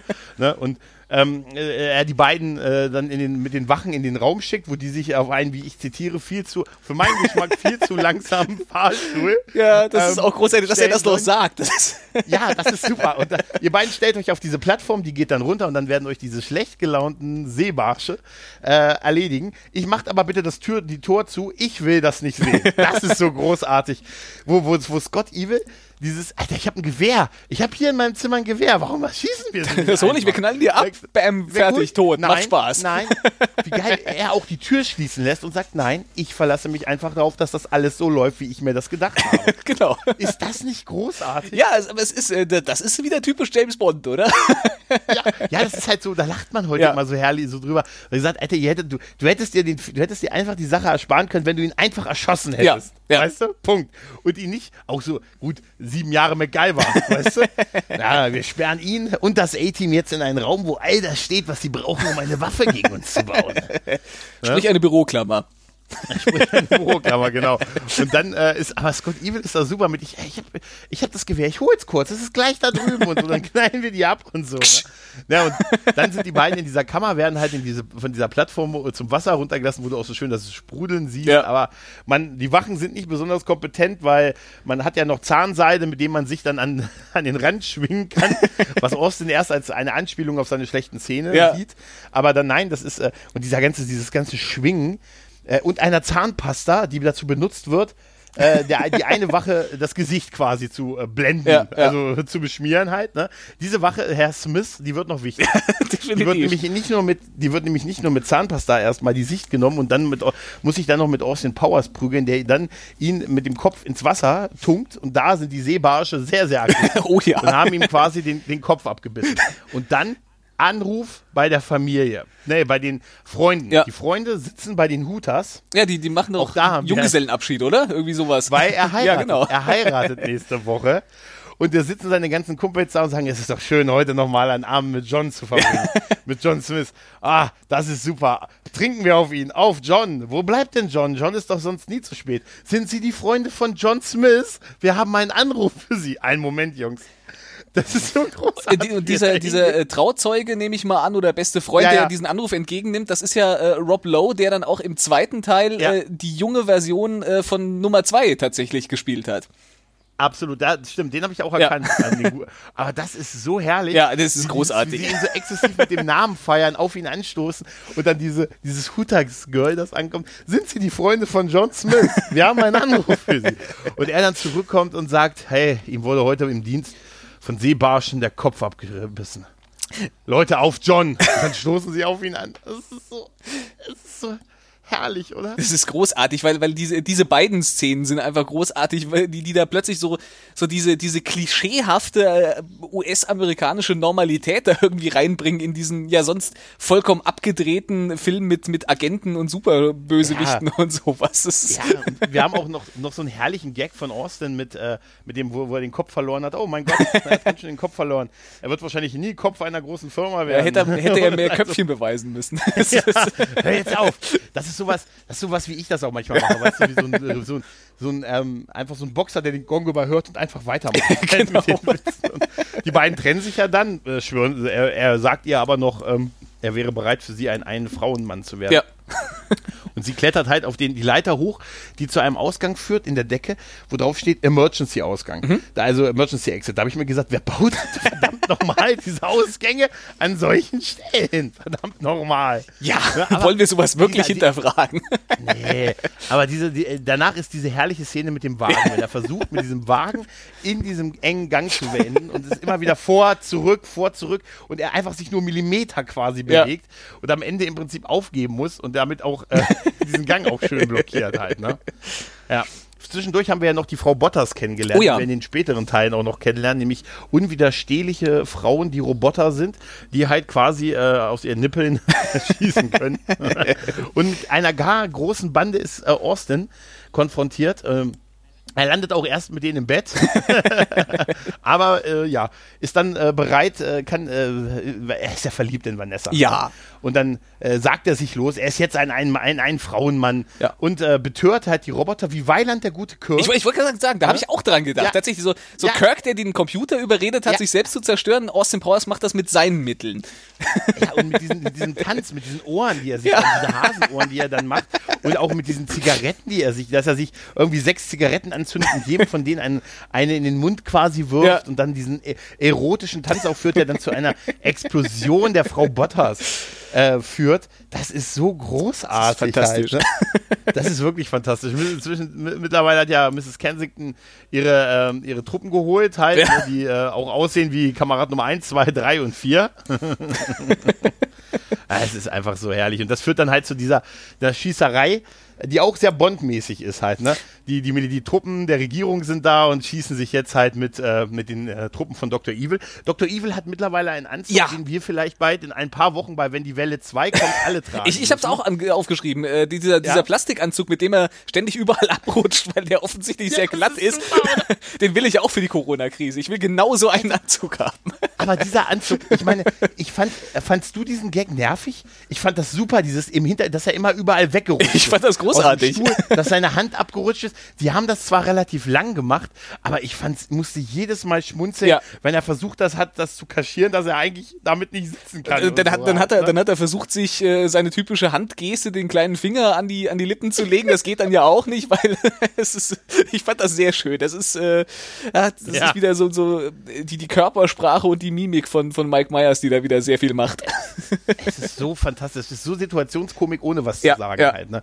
Das ist wirklich toll. Und das Aufeinandertreffen von den beiden in der Kommandoburg ist, ist halt genau sowas, wo wir halt nochmal so ein bisschen erfahren, dass, äh, da, das ist so dann der, der Austin-Moment, wo er sagt, ja, die freie Liebe und das war ja alles schon gut, mhm. aber hätten wir damals gewusst, dass man ein bisschen verantwortungsvoller mit ein paar Themen umgeht, hätten wir das gemacht. Unsere Botschaft wäre doch die gleiche geblieben. Ja. Liebe. Ne? Und das fand ich irgendwie sehr schön, dass er da nicht so komplett naiv ist und einfach nur so am Gestern hängt. Da, das halt, stimmt, ne? ja. Ja. Ja. Aber das, das ja, ist halt auch so ein bisschen, man hat ja dann doch ihm so, ein, so eine gewisse Entwicklung in dem Film gegeben. Man hat äh, trotz, trotz ja. aller Oberflächlichkeit, die der Film durchaus hat, hat man da versucht nochmal so ein bisschen rein zu, reinzubauen, dass er aus, den, aus der ganzen Sache jetzt irgendwie auch, auch äh, charakterlich sich verändert hat und da ein bisschen was draus mitgenommen hat. Ja, und das hat so die Botschaft der 60er aus seiner ja. Sicht einfach wirklich sagt, die, hey, jetzt, jetzt können wir das doch auch machen. Hey, wir können doch alles machen. Wir sind doch frei und äh, aber für ein bisschen verantwortungsbewusster. Ja. Aber jetzt muss ich dir, dir nochmal eine Frage stellen. Äh, wir haben vorher noch die Szene, ähm, an dieser Stelle ist ja, glaube ich, der Plan eigentlich schon vereitelt. Da ist ja schon ja, dieser Countdown ja, abgebrochen, aber da war das Timing total versemmelt, oder? Diese, am, am Ende, wie, wie Austin Powers dann noch irgendwie so springt, um noch auf den Knopf zu drücken. Du hast das Gefühl, er steht erstmal irgendwie eine Minute lang und guckt auf den Knopf, um dann ja. in, letzter Sekunde eigentlich schon zu spät gefühlt, äh, loszuspringen und auf den Knopf zu drücken. Da fand ich das Timing total daneben. Ja, das stimmt allerdings. Das stimmt. Das hat, das hat gar nicht gepasst. Ja. Das stimmt allerdings, ja. Aber auch schön, und das ist nur so eine Kleinigkeit, war dann ja noch bei dem, bei dem quasi der Endkonfrontation, dass Dr. Äh, Nummer zwei nochmal auftaucht ja. und einen Aktenkoffer dabei hat und einen Koffer, in dem er offensichtlich einen Frau Botter drin hat. ja. Das ist mir nie vorher aufgefallen. Einen nimmt er sich mit. Es gibt eine schöne rausgeschnittene Szene, wo er dann am Ende schon am, am Schreibtisch sitzt und äh, ähm, er, er sagt ja irgendwie, er hat einen Geschäftsvorschlag für, für Austin Powers. Und ja, äh, er bietet ihm ja dann irgendwie noch äh, einem, eine, oder er, äh, zumindest in dieser rausgeschnittenen Szene sagt ihm dann, er bietet ihm eine Milliarden äh, Dollar an. Und Austin Powers ja. äh, nimmt dann so ein Bündel Scheine raus, hört daran, während er da so durchstreicht und sagt so, ja, da fehlen aber irgendwie 150 Dollar. Und äh, Nummer zwei sagt dann so, ja, äh, die, die da, damit habe ich den Koffer bezahlt. Und dann, äh, dann haben die noch so eine, in dieser rausgeschnittenen Szene noch so eine kurze Diskussion, wo, wo äh, er so sagt so, ja, dann habe ich ja dann eigentlich den Koffer bezahlt. Was ist denn damit, wenn mir der Koffer jetzt gar nicht gefällt? Äh, und er dann so, ich versichere Ihnen, das ist ein wunderbarer Koffer, ja. Ich habe ja gar nichts gegen den Koffer, aber ich finde es einfach nicht gut, dass mir da die Entscheidung nicht gelassen wird, ob ich diesen Koffer haben möchte. Das, das, das, ist, das ist, großartig. Es ist, großartig. eigentlich schade, dass sie das rausgeschnitten haben. Und das, da, ja, da schließt dann erst die Szene an, wo Dr. Evil dann sagt, ja, so, jetzt reicht's mir und drückt auf den Knopf und, und schmeißt äh, Nummer zwei ins Feuer. Aber ich fand. Weil das, weil das kommt tatsächlich echt ein bisschen abrupt, ja, diese ja. Szene. Weil wir, wir, wir sehen ihn da ja runterkommen, er stellt da den Koffer mit ja. Frau Botter, den er sich gönnen wollte. ab und er macht dann ja, hat ja dann so ein bisschen Frust, dass er sagt, hey, er hat ja irgendwie nicht 30 Jahre dran gearbeitet, aus dem, aus der Verbrecherklitsche hier ein mega Multimilliarden Dollar Unternehmen zu machen, ja. für das jetzt und jetzt geht das alles irgendwie zu Teufel. Also er will quasi auch seinen Anteil am Erfolg irgendwie haben und er sieht irgendwie seine ganze Arbeit zunichte ja. gemacht, was man ja auch irgendwie verstehen kann halt. Das ne? Forbes Magazine wollte eine Titelstory mit ihm. Stimmt, mit ihm, stimmt. Und dann setzt er sich hin und in der Kinofassung ist dann ja genau, was du gerade geschrieben hast, dann sagt Dr. Evil mehr oder weniger, äh, ah, jetzt reicht's mir und, ja. und äh, tötet ihn. Was aber, wo man sagt, es ist ja gar nicht so viel passiert. Ja. Das mit der Szene mit dem Koffer, was du gerade beschrieben hast, das macht viel mehr Sinn, dass davor noch ein bisschen was gewesen ist. Ich, halt, ich ne? Wie gesagt, ich finde es sehr schade, dass es diese Szene äh, nicht geschafft hat. Äh, da hätte man, glaube ich, an anderer Stelle eher mal was rausschneiden können, weil die hätte ich gut gefunden. Ja. Das, so ja, wirkt's ein bisschen gehetzt am Ende. Ja, ja, da hätte man die Twister-Spielszene ein bisschen rausnehmen Das stimmt, können. das stimmt, ja. Ja, ja. Wir sehen auf jeden Fall, dass Dr. Evil denselben Abgang macht wie am Anfang, ja. wieder in diese Kapsel, äh, die Kapsel und äh, hier eingefroren und hier der Billy Boy, der äh, Billy Boy, Big Boy, Boy. Billy Boy. Da habe ich anscheinend an was anderes gedacht. Also, das der, sieht ja aus wie ein Big mächtiger, Boy, gigantischer Penis. Ja, ja. Ähm, der, äh, der, Big Boy startet halt und das äh, ist natürlich äh, das immer gleichbedeutend mit irgendeiner Art Selbstzerstörung. Ne? Ja. Und die fliehen alle aus, der, aus dem äh, Hals über Kopf aus der Kommandostation. Ähm, und da ist, da ist auch die Szene, dass wir Christian Slater nochmal sehen, der jetzt den Orangensaft bringt. Orangensorbet. Also Sorbet ist also immer noch unter mein Kontroll offensichtlich von dem Heli. Ja, ob der es noch rausgeschafft hat? ah, ich weiß es nicht. In der Fortsetzung taucht er nicht mehr auf. Du weißt, das ist meistens ein schlechtes Zeichen. Ich hätte gerne gesehen, was seine Familie in der Zeit gemacht hat. Ach, stimmt, stimmt. Das wäre super gewesen. Ja, aber gut, äh, wahrscheinlich wäre ein drittes Mal da auch jetzt zu viel gewesen, das zu machen halt. Ne? Aber äh, schön ist, dass sie wirklich nochmal bei der Flucht über diesen Wagen springen müssen, mhm. dem Osten die, den Fluchtweg. Also ich sag ja, als betrieblicher Ersthelfer und Arbeitsschutzverantwortlicher ist es ein Graus für mich, dass sie da den Wagen geparkt haben. Aber schön ist, dass der Jaguar noch draußen ja, steht. Ja, der ja. schöne, äh, mit, äh, der Jaguar mit der, mit der britischen Flagge drauf halt und Chuck äh, reinspringen und wegfahren, während im Hintergrund dann äh, ja, der Berg offensichtlich aus einer Archivaufnahme von irgendwas anderem explodiert. Ja. Schön, schön. Oder? Es gibt übrigens äh, ein alternatives Ende, das, das genau nach dieser Explosion anschließt und äh, daraus besteht, dass sie die, sofort nach der Explosion sich plötzlich äh, auf einem Ozean in einem gelben Rettungsgummiboot äh, wiederfinden. Auch okay. eine Bond-Anspielung. ah, und und äh, ah. Vanessa hat dann äh, nur noch ein Bikini an und Austin Powers hat schon irgendwie äh, die Flasche Sekt in der Hand und dann kommt irgendwie Basil Exposition noch, äh, wird noch so von einem, von dem Helikopter irgendwie von oben runtergelassen und äh, macht im Grunde seine Exposition, äh, die er dann im eigentlichen Ende äh, fernmündlich über, übergibt. Sind die Deleted Scenes auf der, auf der DVD? Auf drauf? der DVD sind äh, diese Deleted Scenes drauf. Es ist nicht so wahnsinnig viel, äh, abgesehen okay. von den Sachen, die ich jetzt schon erwähnt habe. Vielleicht noch so zwei, drei andere Sachen, die aber jetzt auch nicht so nennenswert waren, fand ich. Ja. Mhm. Ah, das ist, das ist schon, das ist schon sehr geil. Weil die Szene, die wir jetzt sehen, ist im Prinzip auch nur noch mal dasselbe, ja. was wir schon mal gesehen haben. Nämlich, dass die beiden halt im, im Bett sind, die haben jetzt, sind, haben, sind jetzt verheiratet. Mhm. Jetzt kommt wieder ein Anruf von Basil Exposition, diesmal auf dem Handy. Ja. Also, das ist das nur mit dem auf dem Handy. Stimmt, jetzt ist es das Handy, äh, genau, ja. ja. Genau, und äh, gratuliert erstmal der guten äh, Vanessa zur Beförderung zur Chefagentin. Ja. Und äh, wir haben dann wieder so eine Über, wo die Nacktheit der beiden oder die expliziten Stellen der beiden durch halt, äh, hier ist der Geschenk, hier ist das Kaffee, ist der Kaffee für dich. ja, also, das die halt, beiden ne, Milchkännchen. die beiden Milch, die beiden Milchkännchen vor ihr, das ist auch bei der, bei der Szene davor so super mit der, mit dem, dass sie die Bratwurst isst, wenn er da steht, ne? ne? Wenn er da steht und das Bein auf dem, auf dem Sofa stehen hat und sie halt bei der entsprechenden Stelle gerade diese Bratwurst hochhält, dachte ich mir, wer, wer isst denn zum Frühstück eine Bratwurst? Ich, ich glaube, äh, in England ist das schon gar nicht so üblich, äh, so unüblich. Die haben doch äh, gerne mal irgendwie so, so Eggs and Bacon auch zum Frühstück, also so gebratenes, warmes zum Frühstück. Das gibt's da, glaube ich, schon. Würstchen, ja, Würstchen und Speck und sowas, ja. ne? Ja. ja, aber diese Überleitung ist total großartig. Wenn er da, da sitzt auf dem Sofa und sie bläst währenddessen, also den Ballon auf, der halt dann so hoch geht. Ja. Also, das ist so eine Sache schwer, das ist ein bisschen schwer zu beschreiben, man muss es gesehen ja. Also wirklich, das ist, das ist wirklich super. Und dann haben wir auch eine Szene, die wirklich also jeder James Bond-Fan kennt, nämlich, dass unser äh, äh, aka Hutwerfer, aka Schuhwerfer nochmal auftaucht. Vermeintlich ist er das Servicepersonal. Ja. Und äh, ja, denn den, dann, sonst wäre er wirklich vergessen worden beim Endkampf, muss man ja. ganz ehrlich sagen. Und ich finde es so, ich finde es so großartig, ne? wie er dann auftaucht und wie es so vollkommen sinnlos ist. ja, komplett. Es ist, es ist ja auch alles schon gelaufen. Ja. Ne? Er wirkt ihn dann noch mal so ein bisschen. Aber, und, aber äh, vor, ja. vor allen Dingen, wie er diesen Schuh schmeißt. Äh, Austin Powers kriegt diesen Schuh an den Schädel äh, und, und man merkt, dass das bringt eigentlich überhaupt nichts. Das ist genauso wie als würden du und ich einen Schuh schmeißen. Also dieser Asiate ja. hat jetzt keine besonderen Fähigkeiten dabei, Schuhe zu schmeißen. Das ist nicht besonders tödlich, sondern Austin Powers sagt einfach nur, das hat Schweine wehgetan, jetzt kriegt er eine Beule, du Idiot. Ja, das ist ja, das ist ja noch ein besserer. Ja. Das ist ja, ne, weil, also ich mach mal ganz ehrlich, dieses Hutwerfen war doch eigentlich auch lächerlich. Ja, oder? klar. Aber ne? irgendwie natürlich, ja, irgendwie schon stilvoll. Aber einen Schuh werfen und dann hat der jetzt nicht mal irgendwelche Superkräfte, dass der Schuh einem jetzt wirklich irgendwie den Schädel wegfräst, sondern ja. du kriegst einfach einen Schuh an, an den Kopf geworfen und, und, ja. und sagst dann Aua. ja, und, und, die Lösung ist halt super, dass jetzt endlich kommt sie zum Einsatz. Jetzt wissen wir, so Austin Powers die schwedische Penispumpe hat. Nämlich er pumpt da etwas auf.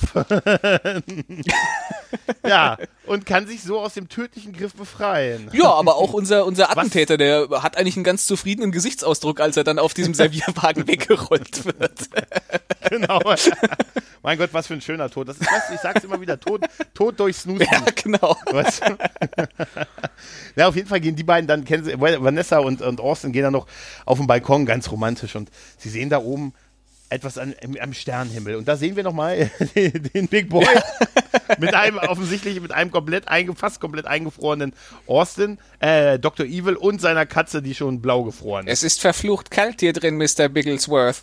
Mr. Bigglesworth ist super. Dieser Name ja, und dann, ja, ist super. Und dann ist der Film vorbei. Ja. Wir haben noch ein bisschen Abspann, Abspann Credibility, noch so ein paar Szenchen, die man da sehen kann und alles in allem. Äh, ja, der Beginn einer ähm, ja, einer Filmtrilogie, die wirklich sehr, sehr, sehr erfolgreich gewesen ja. ist. Wie gesagt, ja. die ersten, die dann nachfolgenden Filme waren auch im Kino dann richtig erfolgreich. Aber ich sehe es auch wie du. Der zweite war noch ganz gut. Ja. Ähm, hat sich aber eigentlich auch schon die Story nur wiederholt halt. Ja. Ne? Da war ja. dann Vanessa plötzlich äh, nur eine Frau Botter, die zerstört wurde und dann gab es die nächste und mhm. da war er wieder im Game, da war es ja auch mit dem Mojo-Klauen von ihm, was ja, was ja auch so ein geflügeltes Wort dann zu meiner Zeit zumindest, ähm, haben wir das also zu meiner Jugend dann oder jungem Erwachsenensein war, da war dieses mit, oh, hast du ein Mojo wieder. Sagt man das heute noch, Alex? Äh, ich ich glaube, es hat nachgelassen. Also mir ist es durchaus aus der Zeit noch geläufig. Sagen wir es okay. so. Auf jeden Fall, das war es noch, aber dann beim, beim dritten Teil, da war da für mich also auf jeden Fall schon so ein bisschen die, ja. die Luft dann raus. Es war immer von einem vierten Teil die Rede. Mhm. Den hat es aber tatsächlich ähm, nie gegeben und es wird ihn wahrscheinlich auch jetzt nicht mehr geben. Äh, es, es tauchen immer noch mal wieder Gerüchte auf, die auch, auch Mike Myers selbst immer noch mal äh, ja so ein bisschen befeuert, aber ich, ich, glaube nicht dran. Ich, ich glaube, die Zeit ist nee. auch einfach rum. Es muss auch nicht sein. Ich glaube nicht, dass äh, ja. ich, ich glaube, wir wären enttäuscht, wenn wenn da was kommen würde. Ja, das ist so wie jetzt ein dritter Wayne's World. Ja, Film, ja, weißt du? genau. Oder, oder, stell dir vor, ein dritter Bill und Ted Film. das ist ja eine vollkommen absurde Idee. Wer macht denn sowas? Ja, du weißt, hier, kannst du nicht mal ein bisschen realistisch bleiben? Nein, ganz ehrlich, wir hoffen ja alle, dass sowas gut wird, aber ne, man kann auch, äh, hm, ja. Ne? Es, also bei, bei Bill und Ted habe ich ein bisschen Hoffnung. Ne? Ja, ja, stimmt schon. Aber aber ich weiß nicht, ich glaube auch, dass das Ding ist auch einfach durch. Also die haben's, die haben ja auch in den drei Filmen, äh, eigentlich haben sie sich dreimal mehr oder weniger, sie haben sich danach immer wiederholt. Ja, halt, ja, ja. Bisschen, ne? Aber äh, ich habe auch zum ersten Mal jetzt gesehen, wie der Originaltitel ist, Austin Powers International Man of Mystery ja. heißt der Film. Äh, auf Deutsch halt das Schärfste, was hier um einen zu bieten hat. Ja, es passt, es passt. Aber. Ja, die, die deutsche Übersetzung ist, ich, ich sag mal, für die Zeit solide. Es waren die 90er. Es ist, äh, ja. ich finde aber ganz interessant, wir haben tatsächlich, also ich bin ja so ein bisschen so ein kleiner Synchronfreak und äh, ich habe mich sehr gefreut wieder, ähm, weil, weil du sehr viele prominente äh, Synchronsprecher, die du wiedererkennst, drin hast. Ja. Also, äh, interessant ist, ja. Ähm, nee, äh, also interessant ist auch, dass äh, Mike Myers äh, von unterschiedlichen Synchronsprechern in Deutsch gesprochen wird. Ähm, ne? im, Austin Powers ist ein anderer als Dr. Im Evil. ersten Teil noch ja. Du hast im, äh, du, ja. du hast den guten Austin Powers. Im ersten Teil wird er vom äh, leider schon verstorbenen äh, Philipp Brammer. Man kennt ihn äh, hierzulande als Dr. Who-Fan auch als die Synchronstimme von David Tennant. Ah, stimmt. Äh, ja, leider, leider mittlerweile verstorben. Und ähm, ab dem zweiten Film hat das dann, äh, man kennt ihn aus der Bully-Parade, Rick Cavanian übernommen. Stimmt, der dann ja. im dritten Teil auch ähm, Dr. Evil gesprochen hat. Also das ging so sukzessive, hat äh, äh Rick Cavanian da irgendwie alles an sich angerissen. Äh, Dr. Evil wiederum wurde von Guido Högel im ersten und im zweiten Teil gesprochen, den wir auch noch als die Stimme von äh, Scott Bakula kennen in Zurück in die Vergangenheit und in Star Trek mhm. Enterprise. Ja. Also auch äh, ein, ein äh, Sprecher, der mich sehr durch meine Kindheit begleitet hat, weil er auch die deutsche Stimme von Darkwing Duck ist. Eine Disney-Zeichentrickserie, mit der ich sehr aufgewachsen bin als Kind der späten 90er. ja, das ist allerdings wahr. Ich habe und natürlich äh, hier Thomas Dannenberg, ja, äh, ja. der Basil Exposition gesprochen natürlich. hat. Oder wie wir eher sagen, Arnold Schwarzenegger und Sylvester Stallone. Ja, ja, natürlich. Äh, unglaublich viele Rollen. Also John Cleese ja. und, und äh, Terence Hill und äh, weiß der Geier was noch alles. Da fallen einem gar nicht alle äh, Sachen ein, die der Mann gemacht hat. Kai Taschner. Kai Taschner ist auch dabei, ja. Ja, ja, ja. Also es ist tatsächlich, äh, also da haben sie schon eine wertvolle Synchronisation auf jeden ja, Fall. Ja, wir haben auch äh, Randolph, Randolph Fall? Kronberg, leider auch schon mittlerweile verstorben. Die, die Eddie Murphy-Stimme, mhm. der war der Cowboy auf der Toilette. ja, der von Tom Arnold gespielt wurde. Der aber auch äh, als Credit Toilettenbesitzer. ne? Besseres ja. Credit kannst du eigentlich nicht haben, oder? ja, es ist, es ist einfach, ich finde, Mike Meyer hat sich da wirklich auch ein bisschen mit einem Denkmal gesetzt. Einmal ja, ist es Wayne's ja. World, was, äh, dann sein Saturday Night Live-Ding natürlich, Wayne's mhm. World, klar aber auch die, die Figur Austin Powers und auch eigentlich alle drei Filme, da hat er wirklich einfach wirklich was sehr, sehr Cooles gemacht. Es hat sich zwar äh, deutlich wiederholt, was man gemerkt hat, vielleicht ist sowas auch nicht gedacht für so drei oder vier Filme. Ja, ja.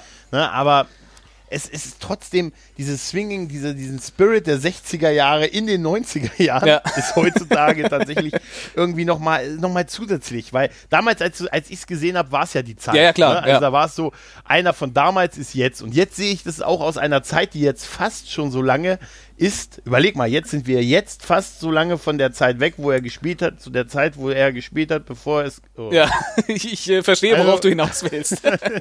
oh Gott, wir sind jetzt so, na nicht ganz so weit, aber wir sind ähnlich weit weg wie die 60er zu den 90ern, jetzt ja, zu den 90ern. Ja, ja, das stimmt schon.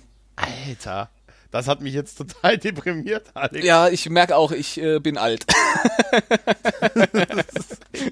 Nein, aber ich glaube, es ist auch vor allen Dingen für so, ich glaube, so James Bond-Fans, die so die Connery und, und mm. Moore-Ära, aber eigentlich wahrscheinlich eher die Connery-Ära ja, wirklich feiern, ja. da ist das wirklich. Äh, also, also der, der ganze, der ganze Dr. Evil-Kram, das ist halt voll die Connery-Ära. Da, da, äh, hm. da kannst du, glaube ich, nichts anderes sagen. Ja, und er sieht ja auch so aus. Also ja. hier, Dr. Evil allein ist ja eindeutig hier Blowface. Ja, natürlich. Ja, also, äh, und zwar äh, in erster Linie, glaube ich, äh, Donald Pleasance als, äh, als Blowfeld. Genau, ja. Der Original Blowfeld, glaube genau. ich sogar, ne? Ja, ist, ist richtig, ja. genau. Ja, bevor er Mike Myers gejagt hat. Aber witzigerweise, nein, also witzigerweise hat er später Michael Myers hm. Also Donald Pleasance ja, ja, ist Dr. Sam Loomis aus der Halloween. Ja, ja, ja. Hm.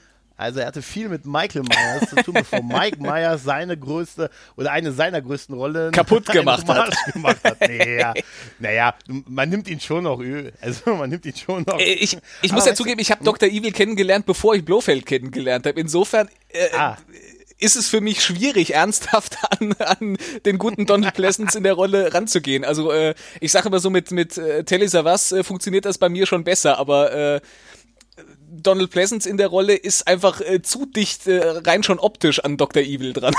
ja, es, ist, es, ist, auch ein bisschen immer, wann man die gesehen ja, natürlich. Hat, weißt, wenn du die, also ich habe auch die, die alten James Bond Filme 60, als, als Kind oder Jugendlicher ja, habe ja, ich ja. gesehen und da habe ich das halt auch so als ey, irgendwie so hingenommen. Ich habe das jetzt letztens mit jemandem diskutiert, der äh, jetzt diese Filme zum ersten Mal im Erwachsenenalter mhm. sieht. Also äh, wirklich zum allerersten Mal und der kam so mit sowas, Alter, was ist denn das? was ist denn das zum Teil für eine sexistische Scheiße da und irgendwie so äh, original. Das, das kann man nur im, im Rahmen der, der Zeit, äh, man muss den Zeitgeist im mhm. Hinterkopf behalten, sonst äh, ja. funktioniert das einfach überhaupt nicht. ja, ja, das ist, James Bond ist ja heute auch anders als es Ja, natürlich. War. Klar. Ja, also der muss schon mit der Zeit gehen. Ja. Wenn du, du weißt ja, wie Stromberg sagt, gehst du nicht mit der Zeit, musst du mit der Zeit gehen. So. Genau. So. ja, hast du sonst noch was, äh, was du loswerden möchtest zu Austin Powers? Nein, ich bin, äh, ich, ich möchte vielleicht noch äh, als, als kleine Randnotiz einwerfen, dass äh, für mich eigentlich der eigentliche Star dieses Filmes ist eigentlich Dr. Evil. Austin Powers als Figur ja. Verblasst eigentlich gegen Dr. Evil, muss man wirklich sagen. Absolut. Also da gehe ich komplett mit dir mit.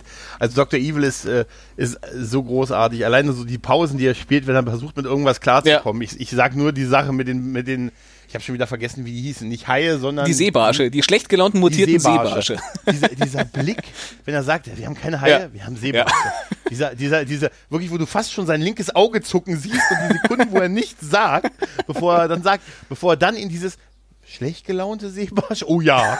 Das ist, Das ist so Ja, das gold, ist doch schon was. Ich, ich glaube, es ist für einen Schauspieler krass und dankbar, beide Rollen zu spielen, Ja. muss man tatsächlich sagen.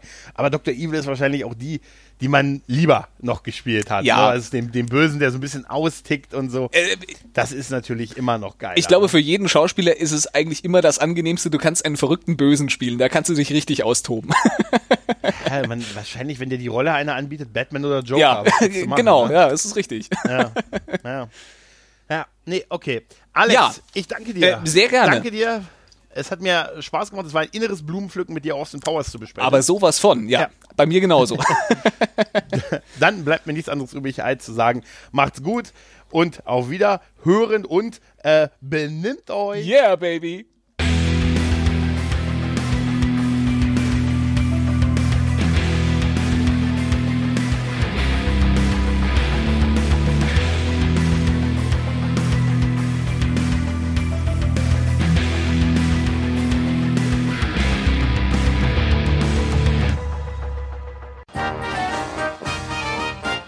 Eine Produktion des Podcast Imperiums.